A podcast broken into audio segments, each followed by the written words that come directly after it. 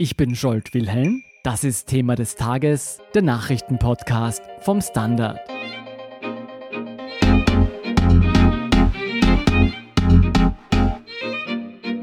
Im Kampf gegen die Coronavirus-Pandemie greifen Regierungen weltweit zu weitreichenden Überwachungsinstrumenten, auch in Österreich.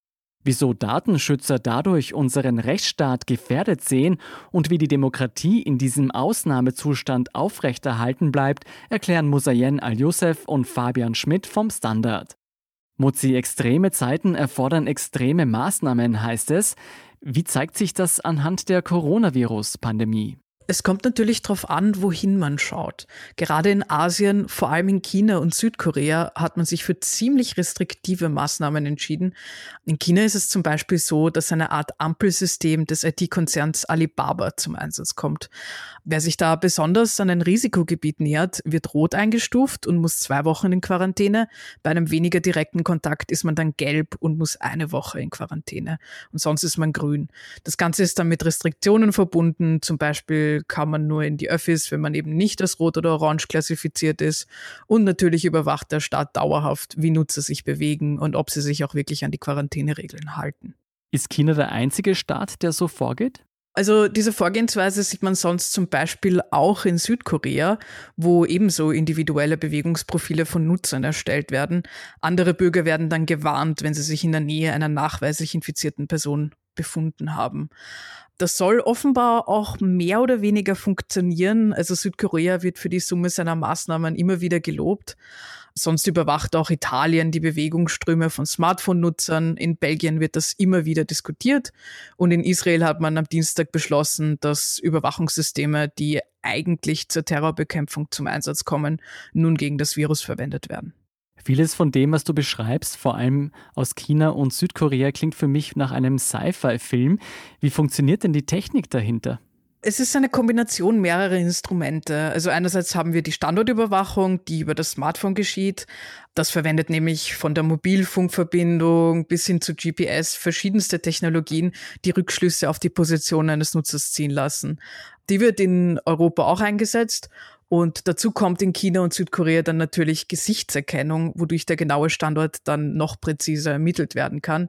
Und dann gibt es halt noch weitere Informationen, die das noch weiter einschränken lassen, wie zum Beispiel getätigte Kreditkartentransaktionen oder dergleichen. Das heißt, damit kann man ein ziemlich gutes Profil von den Bewegungen, aber auch von den Aufenthaltsorten der Personen erstellen. Ja. Wie sieht es denn in Österreich aus? Kommen hier ebenfalls solche Überwachungstechnologien zum Einsatz? Also bei uns ist es so, dass die teilstaatliche Telekom Austria, also A1, der Regierung von sich aus Bewegungsströme geliefert hat. Dabei hat man dann verglichen, wie Nutzer sich vor und nach der Ausgangssperre bewegen. Und weißt du, ob auch in Österreich Kameraaufnahmen und Standortdaten zusammen verwendet werden? Also das nicht. A1 betont auch, dass die Daten gänzlich anonymisiert seien. Also zum Beispiel könne man nur lesen, ob bis zu 20 Personen, bis zu 40 und so weiter, also jeweils immer weiter in 20er Schritten Menschen unterwegs waren. Das Ganze ist ein Produkt, das A1 und auch andere Mobilfunker anbieten, was aber durchaus auch umstritten ist. Es wird mit dem Venium, einem Spin-off der TU Wien, analysiert. Du, wenn das alles anonym passiert, warum gibt es dann seitens Datenschützer trotzdem so viel Kritik für dieses Vorgehen und für diese Technologien? Also der oberste EU-Datenschutzbeauftragte Wojciech Wiwirowski warnt zum Beispiel davor, dass genau diese Daten, die jetzt genutzt werden, genauso für Zitat, sehr undemokratische Zwecke verwendet werden könnten. Außerdem sei die vollständige Anonymisierung von Telefondaten grundsätzlich technisch eher schwierig und der Patrick Breyer von der Piratenpartei, deren Steckenpferd im EU-Parlament netzpolitische Themen sind, befürchtet außerdem eine Massenkontrolle von nicht öffentlichen Zusammenkünften. Also die große Sorge ist, dass diese Daten missbraucht werden. Ja, und zusätzlich zu den genannten Dingen ist die Sache natürlich die, dass jetzt sehr kurzfristig eine Überwachungsinfrastruktur aufgebaut wird. Die Frage ist nun, mit welchen hoffentlich präzise juristisch definierten Eingrenzungen gearbeitet wird und inwiefern man versucht, Grundrechte und den Not der Lage abzuwägen. Und das andere ist eben, es wird eine Zeit nach dem Coronavirus geben und da müssen klare Vorgaben geschaffen werden, die dafür sorgen, dass solche Maßnahmen dann auch tatsächlich nicht mehr zum Einsatz kommen. Fabian, für mich klingt es, als wäre das Argument der Staaten, der Zweck heiligt die Mittel. Wie sieht es denn rechtlich aus? Ist das auch in Österreich alles gesetzlich gedeckt? Ja, also die Verfassung erlaubt tatsächlich weitreichende Maßnahmen, um eine solche Krise zu bewältigen. Wir haben da schon vergangenes Wochenende mit dem Verfassungsrechtler Heinz Mayer gesprochen und der hat gesagt, ja, auch in der Menschenrechtskonvention ist das klar festgelegt, dass zur Abwehr von eben so einer Seuche, von so einer Pandemie auch wirklich drastische Maßnahmen, die die Freiheit des Einzelnen beschneiden, durchgesetzt werden können. Jetzt haben wir vorher schon von Mutze gehört, dass die große Sorge der Datenschützer ist, dass diese Überwachungsmaßnahmen in den Normalzustand übergehen, wenn einmal die Krise überwunden ist. Wie kann man das denn verhindern? Also da gibt es eine ganze Reihe von Dingen, wie das verhindert werden kann. Zunächst einmal die Referenz auf uns selbst, dass kritischer Journalismus auch weiterhin nötig ist, aber auch natürlich ein kritisches Bewusstsein von jedem Bürger der darauf achten soll, die richtige Balance zu finden zwischen dem sogenannten nationalen Schulterschluss, also der Solidarität auch für alle anderen und gleichzeitig dennoch einer kritischen Distanz zu den Maßnahmen. Und es gibt natürlich auch weiterhin eine ganze Reihe von Nichtregierungsorganisationen, sei es äh, Reporter ohne Grenzen oder Amnesty International, die weiterhin kritisch analysieren werden, was da gerade passiert.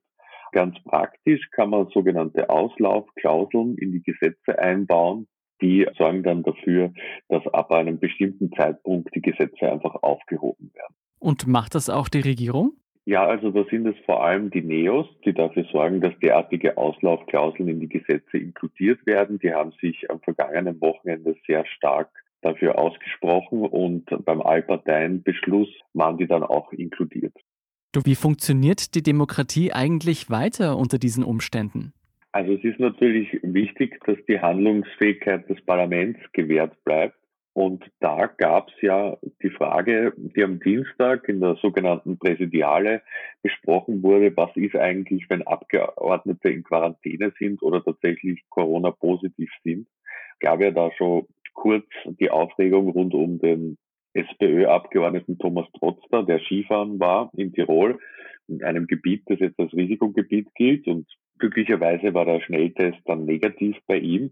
Aber da gab es natürlich eine ganze Reihe von Fragen, die dadurch aufgeworfen wurden. Vor allem, wenn jetzt bestimmte, wenn zum Beispiel eine ganze Fraktion unter Quarantäne stehen würde, dann hätten wir ja geänderte Mehrheitsverhältnisse. Mhm. Also es ist jetzt ja auch schon so, dass Abgeordnete nicht aus Tirol und Vorarlberg anreisen, freiwillig. Aber die Frage ist sehr heikel. Es gibt so zwei Positionen. Die eine ist quasi das freie Mandat des Abgeordneten schlägt alles. Also der darf sich auch, wenn er Corona-positiv ist, frei ins Parlament bewegen und nicht daran gehindert werden. Obwohl er infiziert ist. Genau, obwohl er infiziert ist, weil eben er vertritt die Bürger und er muss dann an Abstimmungen teilnehmen können. Und das ist die Ansicht, die die Opposition vor allem vertritt. Und dann gibt's aber noch quasi die andere Meinung. Also dem Vernehmen nach soll zum Beispiel der Nationalratspräsident Wolfgang Sobotka von der ÖVP gesagt haben, er könne dann von seinem Hausrecht als Präsident Gebrauch machen und den Zutritt verwehren, um das Parlament zu schützen. Und es ist eine sehr spannende rechtliche Frage und hoffentlich wird die nie schlagend werden. Genau, das wäre jetzt nämlich meine nächste Frage. Wer entscheidet letztendlich, welche Position stimmt? Ich nehme an, dass das in dem Fall dann der Verfassungsgerichtshof wäre. Und vielleicht noch eine lustige Anekdote. Es gab die Überlegung auch kurz, dass alle Clubs verschiedene Teams bilden, also Team 1 und Team 2 und immer nur die Hälfte der Abgeordneten hinschicken, dann wird das Parlament weiter funktionieren und wenn Team 1 erkranken wird, könnte dann Team 2 kommen und es wäre weiter unter der Wahrung der Verhältnisse, würde es weiterhin funktionieren. Nur ist das Misstrauen in der österreichischen Politik halt schon ein bisschen gegeben und es gab die Befürchtung, dass dann eine Partei einfach trotzdem alle Abgeordneten hinschicken würde und dann hätte man natürlich veränderte Mehrheitsverhältnisse. Deswegen wird von dem Plan jetzt Abstand genommen. Schade, es klingt eigentlich nach einer ganz guten Idee. Was passiert denn jetzt eigentlich mit den Wahlgängen? Gehen die auch weiter? Also wir haben ja jetzt zwei Gemeinderatswahlen gesehen, die verschoben wurden, also in Vorarlberg und in der Steiermark. Man muss jetzt natürlich schauen, wie lange dauert das wirklich an. Mhm. Ich glaube, wenn man um ein paar Wochen oder Monate Wahlen verschiebt, dann wird die Frage jetzt noch nicht so drängend werden. Aber wenn wir jetzt, was niemand hofft, zum Beispiel im Herbst noch immer so leben würden, dann gäbe es die Wien-Wahl, die natürlich schon sehr wichtig ist, also wichtiger wahrscheinlich als Gemeinderatswahlen in einer einzelnen Gemeinde. Und da müsste man dann überlegen, wie man vorgeht. Also zum Beispiel in anderen Ländern gibt es, dass Leute ihre eigenen Stifte mitnehmen. Man könnte überlegen, sehr auf die Briefwahl zu setzen, aber man hofft jetzt einmal, dass die Krise vorbei ist, bevor die nächste richtig wichtige Wahl ansteht. Aber dass man elektronisch wählen geht, darauf ist Österreich noch nicht vorbereitet. Genau, ich habe auch mit einigen Abgeordneten gesprochen und die große Hoffnung ist, dass hier jetzt ein Digitalisierungsschub in der Politik stattfindet und E-Voting wäre da sicher etwas, das sehr überlegenswert wäre für die Zukunft. Eine andere offene Frage sind die Gerichtsverhandlungen. Wie geht es hier weiter? Zunächst werden einmal jetzt alle Gerichtsverhandlungen verschoben. Die einzige Ausnahme ist, wenn es jetzt wirklich um Leib und Leben geht oder wenn es zum Beispiel um Fragen der Haft geht. Also ob jemand Untersuchungshaft über jemanden verhängt wird. Das findet natürlich weiter statt. Aber alle anderen Gerichtsverhandlungen werden jetzt einmal verschoben und die Fristen werden auch verschoben. Die sind jetzt unterbrochen und laufen dann ab 1. Mai weiter. Das heißt, wenn Sie gerade einen Nachbarschaftsstreit um irgendeine Thujenhecke haben, dann dauert es, bis das gelöst wird. Okay. Und in dem Zusammenhang, welche Auswirkungen hat die Pandemie auf Gefängnisse? Ja, das ist natürlich ein sehr heikles Thema. Wir haben ja gesehen in Italien, dass es in Gefängnissen recht rasch auch zu Aufständen kam, ähm, weil die Insassen um ihre Gesundheit gefürchtet haben. Auch die Gefängnisse sollen auf eine Art von Notfallbetrieb heruntergefahren werden. Wobei man natürlich die Balance weiterhin achten muss, also dass unser Justizsystem, der Vollzug funktioniert. Es gibt eine Reihe von Maßnahmen, die die Justizministerin Alma Sadic vorgeschlagen hat. Zum Beispiel geht es da auch darum, dass Leute, die jetzt gemeinnützige Leistungen erbringen, statt ihre Haft anzutreten, wenn das nicht möglich ist, weil sie eben nicht rausgehen dürfen, dann müssen sie natürlich nicht in Haft. Dasselbe gilt auch für die sogenannte Fußfessel, weil das ja oft mit der Vollbringung einer Arbeit, eines Arbeitsplatzes, den man hat, verbunden ist. Wenn der jetzt wegfällt wegen der Ausgangsbeschränkungen, dann muss man natürlich auch nicht in die Haft. Konkret in den Gefängnissen ist es so, dass Leute, die infiziert sind oder Verdachtsfälle sind, die gelten jetzt auch als vollzugsuntauglich. Das heißt, da wird der Haftantritt verschoben mhm. oder kann auch im Krankenhaus durchgeführt werden in einer anderen Form von Unterbringung. Und die Insassen selbst sollen zum Beispiel überwiegend telefonisch oder über Videokonferenzen Besucher empfangen statt im Gefängnis. All diese Punkte, die du jetzt angesprochen hast, sind ja systemkritisch für unsere Demokratie. Sind denn unsere Gesetze stark genug, um zu verhindern, dass unser Rechtsstaat in so einer Krisenzeit aus dem Ruder läuft? Ja, ich meine, da gibt es natürlich zwei Komponenten. Einerseits die Gesetze an sich, aber andererseits auch die Frage, wie sie jetzt dann wirklich exekutiert werden. Und wir haben schon gesehen, es gab einige Berichte darüber, dass zum Beispiel die Polizei überschießen reagiert und Leute, die eigentlich gegen keine der Maßnahmen verstoßen, trotzdem nach Hause schickt. Also die dürfen dann nicht im Park sitzen etc. Ich glaube, da herrscht einerseits noch Verwirrung bei der Polizei, aber andererseits ist dann auch die Frage, ob wirklich alles klar genug definiert ist. Und das sehen auch die Oppositionsparteien so. Also sie sagen, man soll jetzt einmal schauen, ob maßvoll, ob mit Augenmaß mit den Gesetzen umgegangen wird. Wenn nicht, dann muss man halt besser definieren, damit jeder seine Rechte kennt und sich darauf auch berufen kann, wenn die Polizei zum Beispiel kontrolliert. Ich bin mir jedenfalls sicher, wir werden da in den nächsten Wochen noch öfter hinsehen müssen. Vielen Dank, Mosayen Al-Youssef und Fabian Schmidt, für euren Bericht. Danke. Gerne. Wir sind gleich zurück.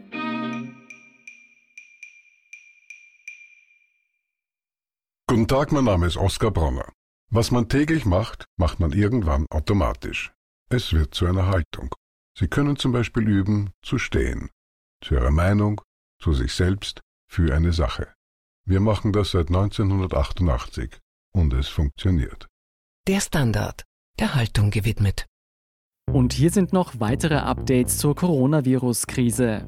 Erstens, in Tirol stehen seit Donnerstag alle Gemeinden unter Quarantäne. Ausfahren darf man nur, wenn es keinen Arzt, keine Apotheke, keine Nahversorger oder keine Bank gibt. Zweitens, die Corona-Krise hat zu einem rapiden Anstieg der Arbeitslosigkeit in Österreich geführt. In nur zwei Tagen ist die Zahl der beim Arbeitsmarktservice gemeldeten Arbeitslosen um fast 49.000 Personen gestiegen. Betroffen sind vor allem die Tourismusbranche, der Bau und die Leiharbeit. Drittens, die Europäische Zentralbank kündigt ein 750 Milliarden Euro schweres Notfallprogramm für die Eurozone an. Die Zentralbank wird Staatsanleihen, aber auch andere Wertpapiere im Euroraum zumindest bis Ende 2020 aufkaufen. Und sie kündigt auch an, notfalls noch mehr Geld in den Markt zu pumpen. Viertens, China hat in der Bekämpfung der Coronavirus-Epidemie einen Meilenstein erreicht. Erstmals gab es keine neuen lokalen Infektionen. Alle neuen Infektionen am Donnerstag betrafen Menschen, die vom Ausland eingereist waren.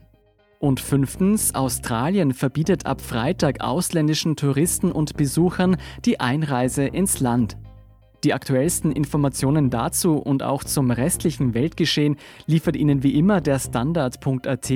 Um keine Folge von Thema des Tages zu verpassen, abonnieren Sie uns bei Apple Podcasts oder Spotify. Unterstützen können Sie unsere Arbeit, indem Sie für den Standard zahlen. Und Sie helfen uns auch mit einer 5-Sterne-Bewertung beim Podcast-Dienst Ihrer Wahl. Ich bin Scholt Wilhelm, Baba und bis zum nächsten Mal.